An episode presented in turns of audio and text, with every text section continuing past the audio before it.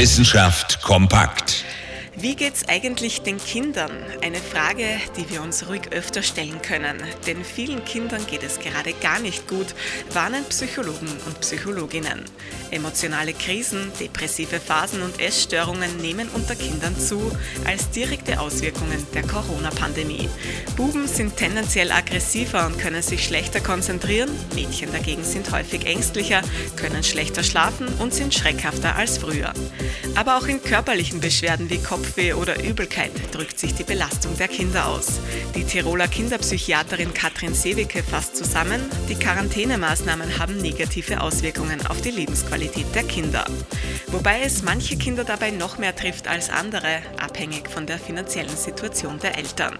Was aber momentan für alle Kinder gilt, sie sind in ihrer Entwicklung blockiert, wenn es um soziale Situationen in der Schule und in der Freizeit geht. Was also tun? Auf jeden Fall offen mit den Kindern sprechen, ihnen nicht zu viel Druck machen und sie öfter mal fragen, Kinder, wie geht's euch eigentlich?